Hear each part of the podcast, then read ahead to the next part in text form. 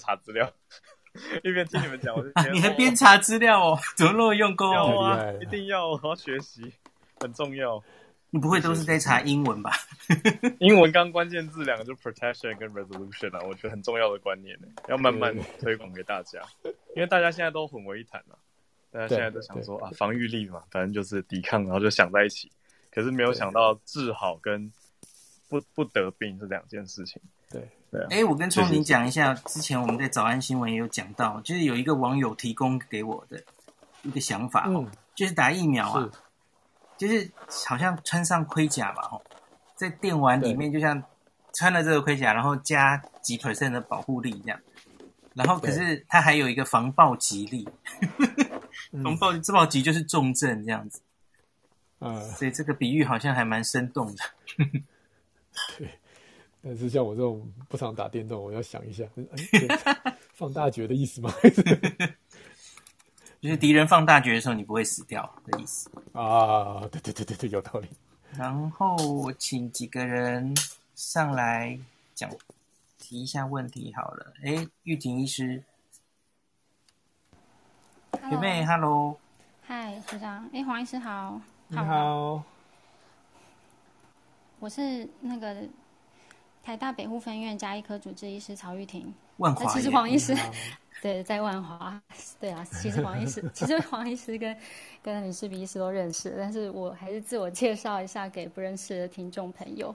所以刚刚很谢谢两位，就是讲了很多很专业的东西，然后也很谢谢黄医师用一些比喻的方式，像那个蛋饼，其实第一回合的时候我有听到，那我觉得那个可以很有效帮助，呃，没有那么多专业知识的人去了解说，哦，这专业的内容大概是怎么样。对，所以很谢谢。那我想要问的问题是，呃，就刚刚有提到副作用和免疫反应，或者说，呃，我我假设那个免疫反应就是在讲保护力嘛，不管用抗体的方式来表现，或是免疫记忆的的的长久，呃，好像刚刚有提到说是有正相关的。那就我的认知是，之前流感的疫苗确实大家比较。呃，从研究上，还有我们在跟民众的卫教上，都会做这样子的说明，就是啊，你现在如果打了疫苗有不舒服啊，那代表说你的身体免疫反应正在运行啊，所以那代表说其实是件好事。可是，在 COVID-19 的疫苗到目前，我我当然也没有每天在 follow 最新的 reference，但是嗯，我看到了一些呃 paper 或是。说法是他们之间没有正相关呢，好像副作用和年纪。当然，我们都知道说每个人对疫苗的效果，包括呃保护力或是抗体出来的方式，以及它的免那个副作用，本来就会因人而异。但是，例如说像 AZ 好，我们大家知道年纪包包括访单上面有写嘛，年纪大就比较容易有，呃比较不容易有副作用，年纪轻的比较有。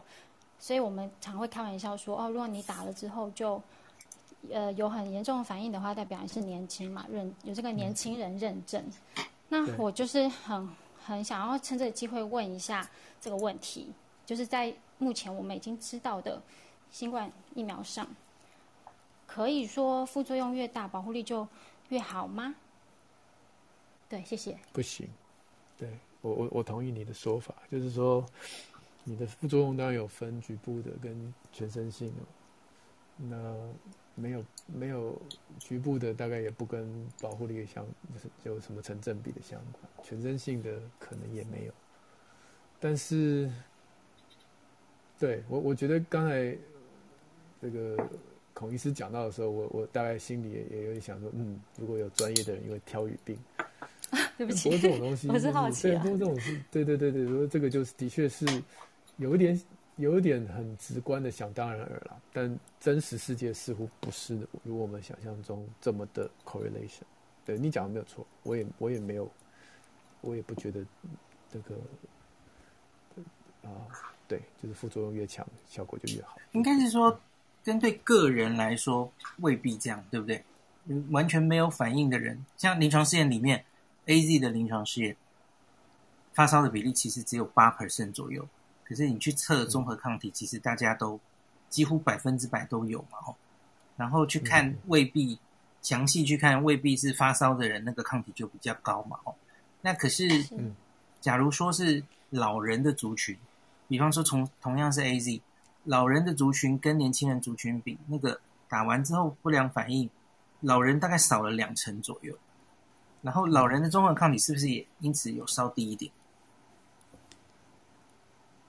嗯啊，就是我我的理解是这样，就是我们确实从群体的，嗯嗯、就是从统计的数据来看，我们可以看到年纪大的人他的呃对免疫对疫苗的反应，至少 COVID-19 的反应效果比较差。那同时它的副作用也比较少。但我我们。我们如果没有很好的呃，不管是学理上，就是疫苗的学理上，包括免疫反应是怎么样进行的，以及它是不是一定会伴随这个这些副作用？因为据我所知，它其实可以是分开的啊，或者是说我们所谓 evidence based，从大量的施打的 real world 数据里面去对应到说，哎，真的这个人一个个体，如果他的免疫反应越强的话，呃，副对不起，副作用越强的话，那他得到保护率就更高。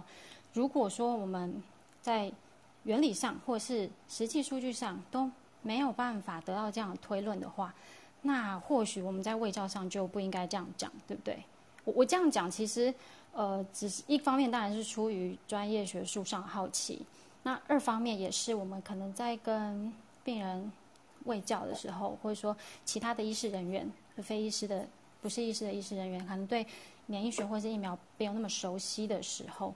呃，我觉得大家了解到这个关联性还是蛮有意义的。对，AZ 的老人到底综合抗体有没有比较低，还是是差不多啊？忘记了哦，忘了，没关系。那个可是我自己比较常用这个例子是是在说 mRNA 疫苗跟跟 AZ，我们就只说 AZ 好了，因为那个。不良反应的比例明显是 mRNA 比较高嘛，对不对？大概高几乎一倍吧。嗯，只只用发烧来看的话，然后它的综合抗体也因此冲比较高啊。所以我觉得，如果是不同的疫苗，嗯哼，不同疫苗我就更不敢讲了。嗯哼，你同一支疫苗我还还想说我要查一查，okay, 不同疫苗真的不.真的不见得。对，我我随便举个例好了。不是很多高端的人打了以后，觉得自己达到 placebo，就高端的连局部的免疫反应，其实免免疫反应都不是很大。Yeah, yeah，是，对。副总统，如果如果 对，跟入豆，对对对，不少人啊。但是因为我们身边有很多人跑去参加临床实验啊，OK。但是如果说今天对，但是如果说今天真的是呃不同疫苗，你也用副作用去比较他们的效果的话，那那不是就等于是说高端没效吗？嗯，但其实不是啊，它的综合抗体也蛮高的。Yeah, yeah。所以我觉得不同疫苗大概不能比。谢谢回答。那我问题问完了，那我想要再表把表达一一点，就是个人的心声，因为我也是刚刚就是黄医师和和学长在一个半小时，我因为我从头就有听的过程当中提到一个我自己也很认同的事，就是疫苗混打这件事情吧。嗯那我我自己也是有打了第一剂 AZ，那嗯，我也是第一线人员嘛，就是因为我刚刚说我在北湖分院，然后我们就会在万华区，嗯，那我自己的过去这段时间经验确实也是，就是不时就会收到哦，你看过诊的病人已经得到确诊通知啊，嗯、不管是我我转去筛检的也好，或是或者是他后来不管什么其他因素，那就是又被回溯都会。去去提醒我们这些看过他的的的第一线的人员，是，所以我也是觉得，我也很希望可以像黄医师刚刚说到的，就是呃，舆论也是一种力量嘛，或者说大家来专业的讨论，以及考量到嗯、呃、每个人的，就每个一样是医师人员啦，每个人的风险不一样，以及愿不愿意在前面的时间就先承担。有副作用的可能，然后愿意勇敢的去施打 AZ 疫苗。那如果科学的证据也告诉我们，就像之前英国也有各种花式打法嘛，或者刚刚提到英国的和西班牙的这些先打了 AZ 再打 mRNA 的一些证据也慢慢再出来的话，我个人也是非常乐见，我们也可以勇敢的，就是 做这个 AZ 再加 mRNA 白老鼠打的，对对。谢谢，表达到这边。好多人好想当白老鼠。先跟他补充一下，因为我反正我在电脑旁边，那个 A Z 的年龄没有差别，那抗体浓度在四十八呃五十六天没有什么差。你说老人也是很高？嗯，对，就是一样高。了解了解，所以的确好像不能这样讲哦。老人的不良反应比较少，可是抗体浓度差不多。对，我记得那篇就是出来的时候，大家都很兴奋嘛。老人家通常应该抗体比较低，可是对。哦，他做起来差不多，嗯，记得好像也是这样。呀，是啊，嗯，所以老人家超适合打 AZ 哦，没有了。对啊，对我也是疫苗老人。哎，你打了疫苗之后反应如何？是老人反应吗？这就不好意思在这边说嘴了，烧了两天啊！啊，你年轻，你超年轻。我不才可是我是老人反应哎。太超了！生理上的年轻人，聪宁是生理上的年轻人。对，好吧，那那个完蛋了，我我的桌机版看不清楚麦克风的顺序，接下来应该是哪一位？哦，下一个顺序是 Schumann 啊，Schumann，请。嗯，黄医师你好，那个不好意思，因为我去年也有听你的那个解说，对，然后我还很清楚的记得你说小朋友不用太担心的原因，是因为小朋友的免疫系统都还是新兵，所以可能不同于成人，可以更灵活的对抗新冠病毒。嗯、那不知道现在。医师对变种病毒也是一样看法嘛？那如果这样的话，嗯、我们是不是可以让小朋友尽早自然感染？就好像以前我们孩童时期都感染过各种病毒，反而就是更新病毒嘛，练兵的一个概念。嗯、那医师怎么看这个问题？好，第一个问题就是变种病毒，至少啦，so far 看起来应该也是一样的性质啊，就是小朋友。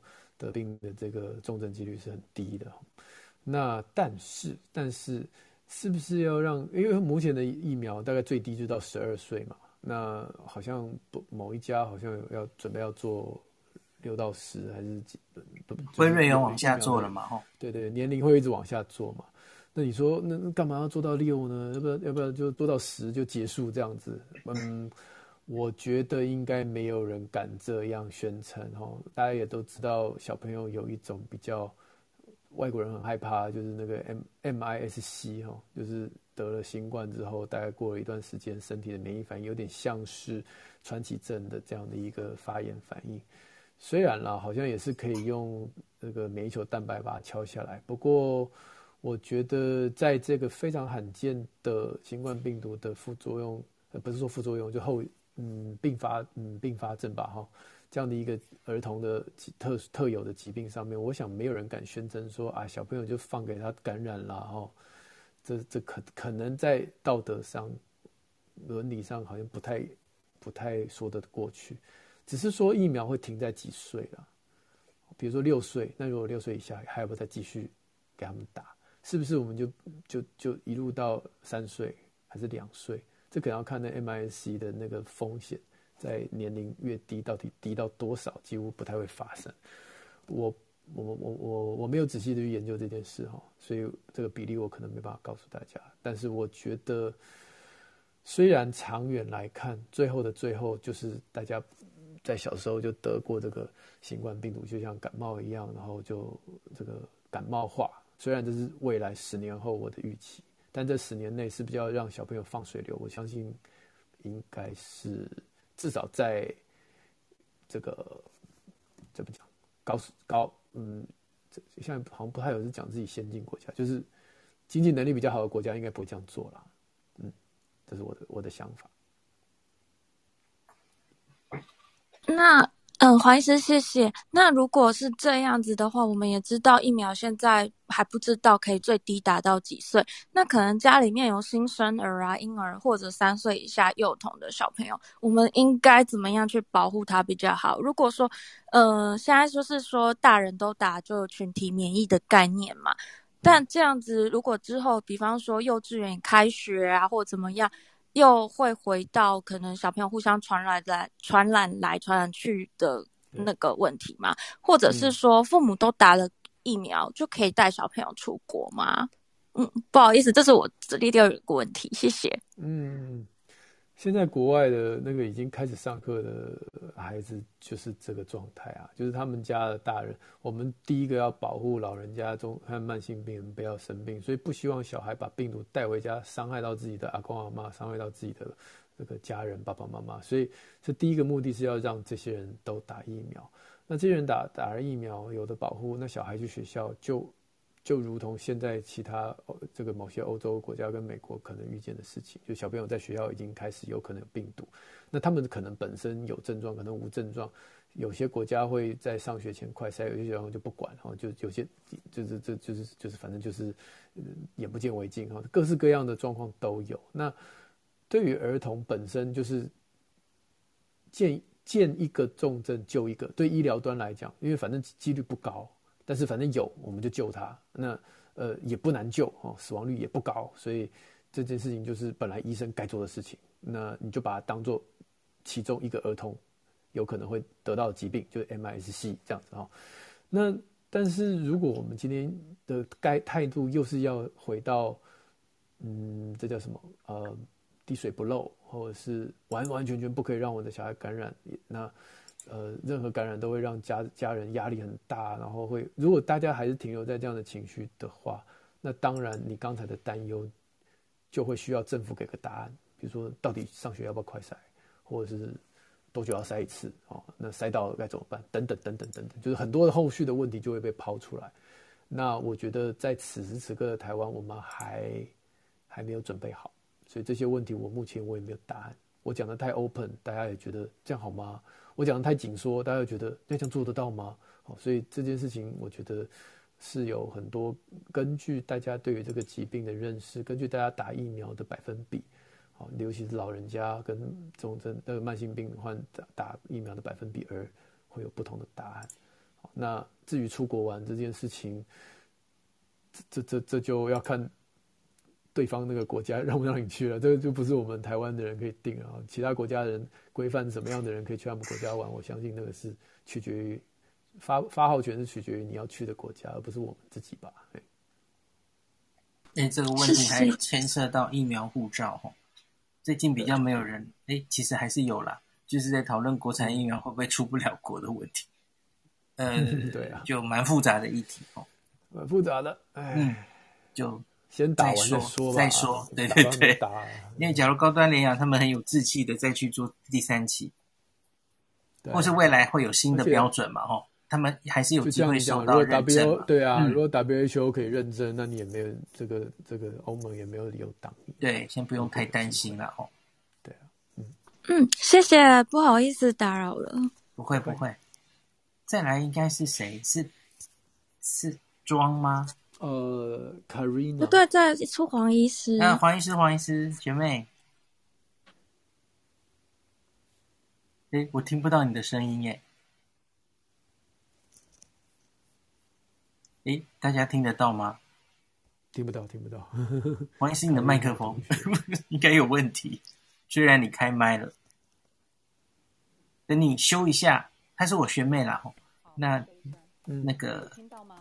哦，好小声，非常遥远的声音，对。对，我我我刚不知道为什么，我觉得我来了来了，OK 了，OK 了，如何如何？对，好，就是一个我每天都会被问的问题，呃，因为我们现在只有 AZ 嘛，所以当然病人问我们说能不能去，能不能打疫苗，我们就啊，就是说 OK OK 这样子，因为也没得选。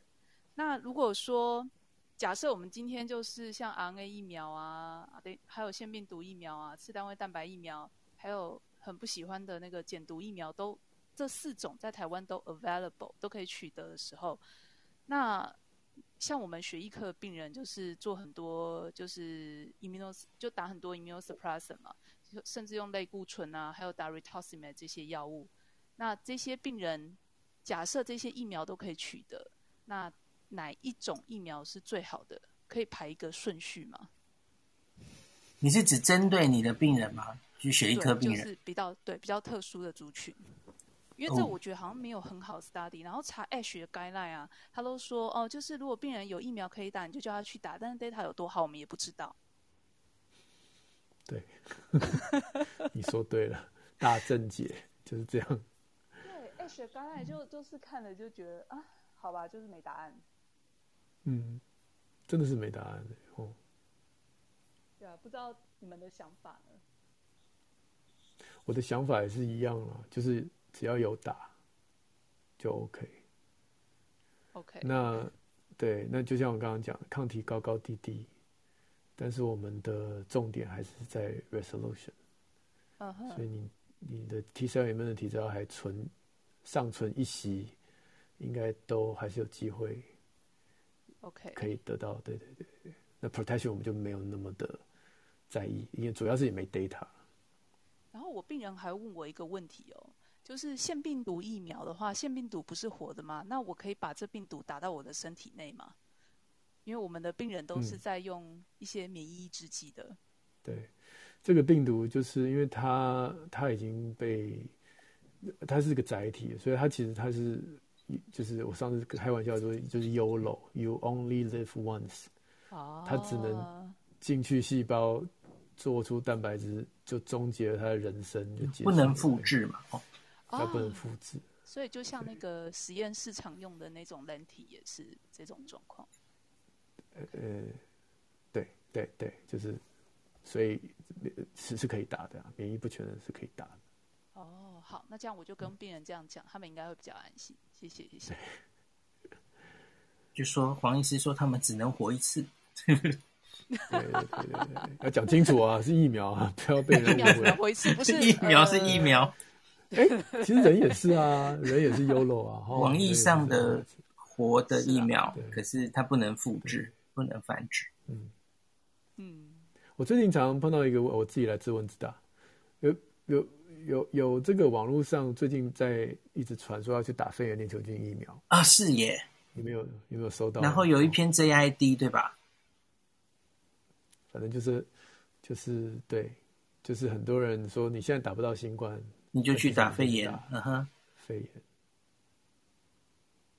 这个坑就给林世璧跳了，什么意思？对不对？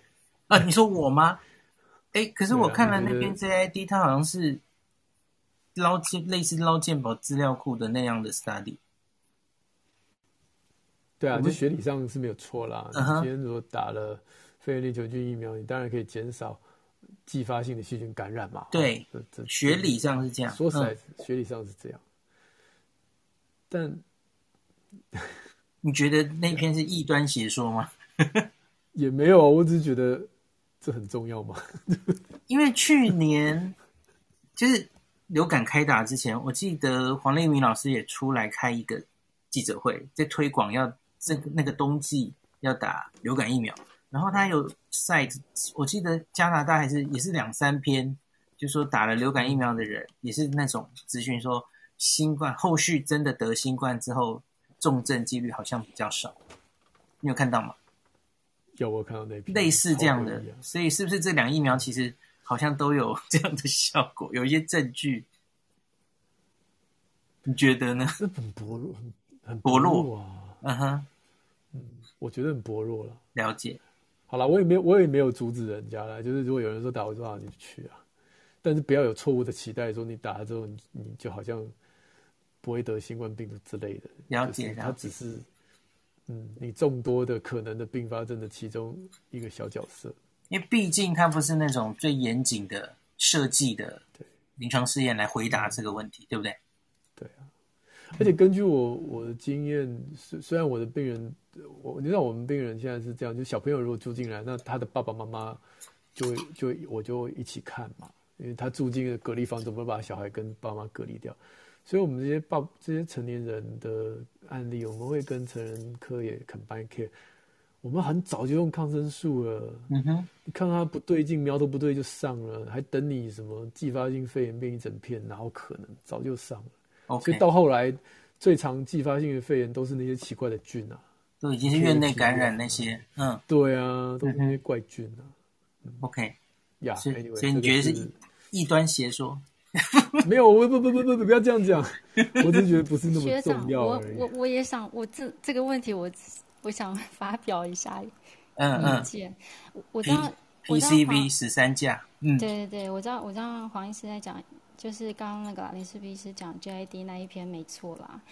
那不过去年因为呃二零二零的时候，我忘记发在哪里，也有讲到说 COVID-19 那个确实并发的 secondary 细菌里面第一名就是。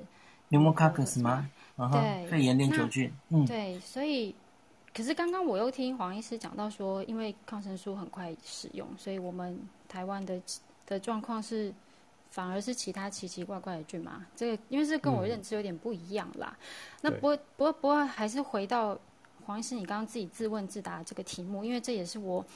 我其实临床上还蛮常会遇到的，包括现在疫情期间，我我分享一个实际的经验，就是我刚好提到我现在在万华区嘛，我我的假设是大家应该都很怕过来，嗯、可是我上礼拜还有一对兄弟二十几岁的来来来，就是全全副武装护目镜也戴啦，然后来看诊，他们就是来打 PCV 十三的，他们专程来打这个，看了新闻来打，这是我的这是我今天，我我也稍微问一下，他们就是。是家人有医护的，对，嗯，对，然后所以就这样。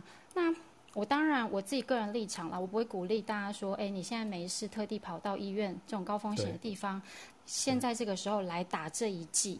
当然，我们过去确实会，例如说，呃，流感季节的时候，可能会有说左流右肺啊，就是一边打，同时打流感跟同时打肺炎链球菌疫苗，这个是 OK 的嘛？不管家医学会或者是感染。感染科的学会，我想应该都是有有一定的建议，在老人身上，或者是呃，因为五岁以前，现在小朋友也都是有三剂公费，加上一剂可以自费嘛。关于 PCV 十三，但是现在如果是有来，然后例如他来看病好了，因为我们现在还是很多非疫情相关的医疗需求，对不对？他既然都来了的话，顺便打一剂，是不是不为过？我我的想法是这样了。对于黄医师刚。自提、嗯、呃自己提到的问题这样子，嗯，谢谢。有道理。如果只如果是为了其他医疗需求，非得去医院，那当然我觉得打一剂也 OK。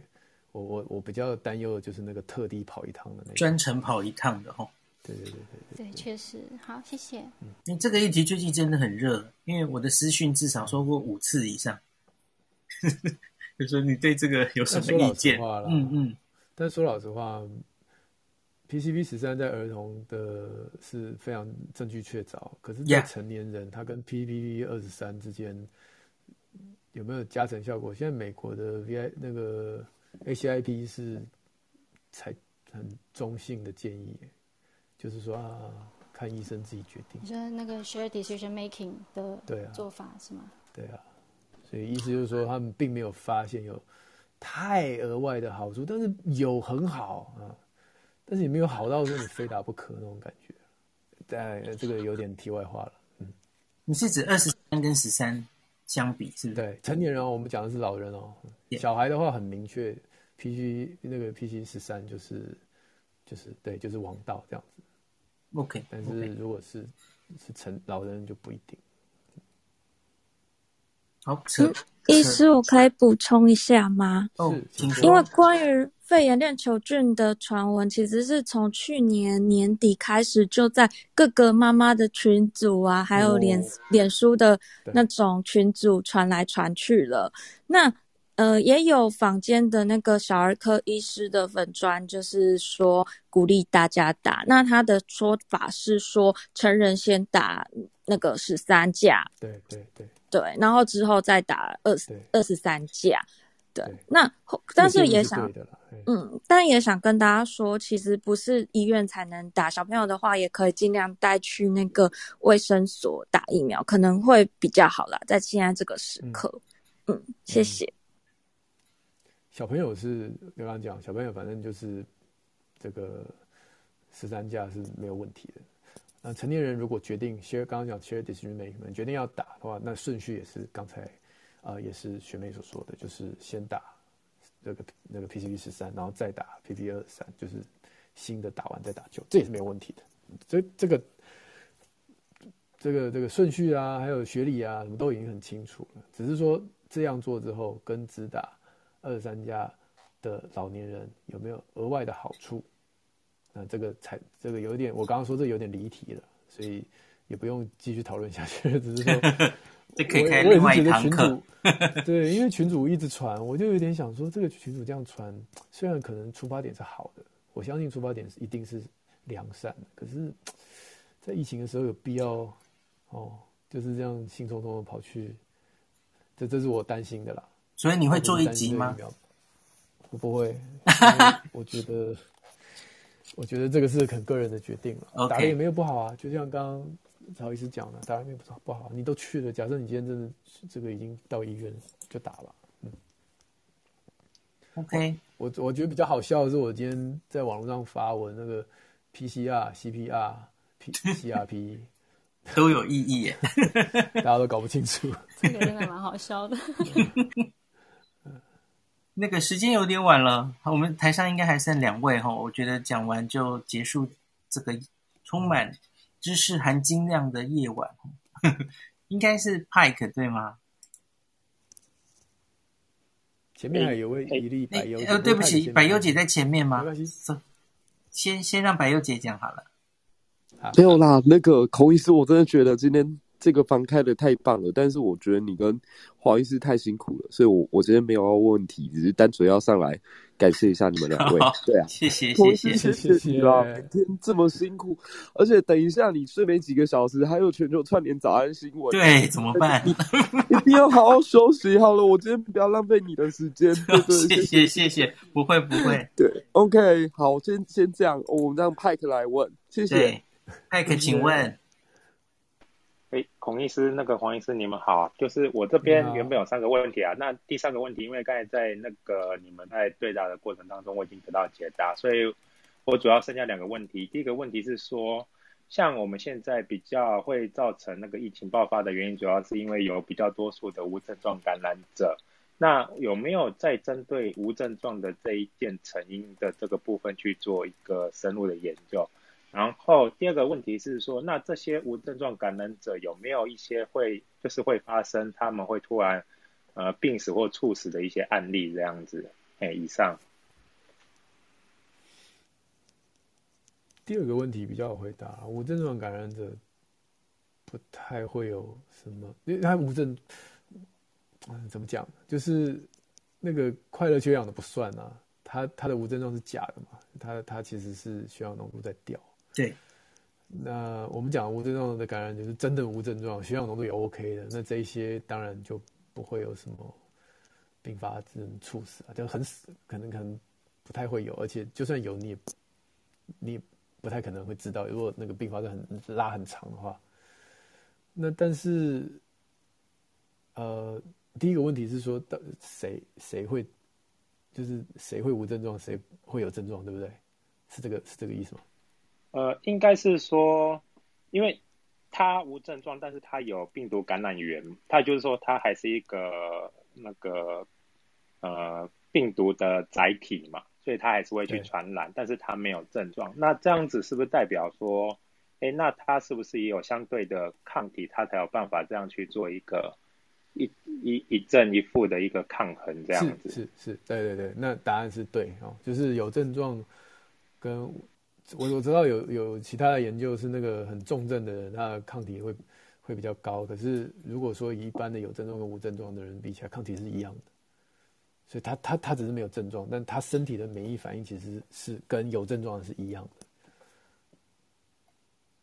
OK，那这样我了解，谢谢谢医师。然后我补一句，就是我觉得这一年以来，很多人把无症状感染者当成带源者，就是他想象那个无症状感染者在病。在社区中一直放病毒，不是这个意思哦。嗯，就是它同样也会有免疫力产生，然后它能够传染，在呼吸道最高的时间，也许就是那个前二后十嘛，总共大概十十二天。对，所以不要想象它是 会一直传病毒哦。对，大概这样嘛，哈，理解是这样。永远都对，永远都带病毒，那也太惨了。那就伤害马力。对对对，没有那么。刚刚这位朋友的第二个问题，其实我想追问，作为我们今天最后一个答案，因为这两天我常常会被问，我也不太知道怎么回答。就是张批今天也有回答说，我们的死亡发生在前面几天的确诊内呃几天内三四天内哦，有十十几 percent 哎，就是他可能是发生在这个时候，他可能还在家里，或是他就是在居检的地方，可是忽然就刚刚问的这个问题猝死哦，对，对你你自己怎么解释这个？应该是说国外有没有观察到这么高比例的在死在这么前面，然后不太知道什么机制的？那怎么解释这些人十几 percent 呢？我好像没有没有追到这么细耶，所以我很抱歉，我们这个没有什么答案。国外我好像也没有看过有类似太多这种，嗯嗯，我大概可以给，只是就是大家可以要心里想一下，就是分母是谁啊？嗯哼，我们台湾的目前感染者的年龄分布，跟国外已经走了一整年的年龄分布不一样嘛？哈，我们比较偏老，嗯。对对，那偏老就有很多其他的想象，包括它重症几率高，包括快乐缺氧几率高，嗯哼，包括已经塞 DR DNR 的人比较多，各式各样的想象。那其他的国家目，我有一天看到一个 paper 啊，大概就是说，诊断的人数的高峰之后加大概十四十十九天，就是死亡人数的高峰，嗯，差不多，嗯。对对所以大概我们现在往前推十九天，好像就是整，就是那时候确诊人数特别多的时候。十五号嘛，五月十五号左右。嗯嗯，对。所以这几天去的新闻应该就会比较会让人难过了哈。但是你刚刚说那个确诊几几天内就，我我不太确定到底什么原因。了解了解。这个嗯，快乐缺氧的比例到底高不高啊？我还没看过你那集。我没有讲比例耶，嗯哼，我知道，就是有这个现象，对，有这个现象，了解，嗯嗯，造成了全台血氧机大抢购，对啊，还有，哦，好像买不到了哦，那就买 iPhone，不是 iPhone，iWatch，iWatch，好吧，那今天大概都到这喽，超。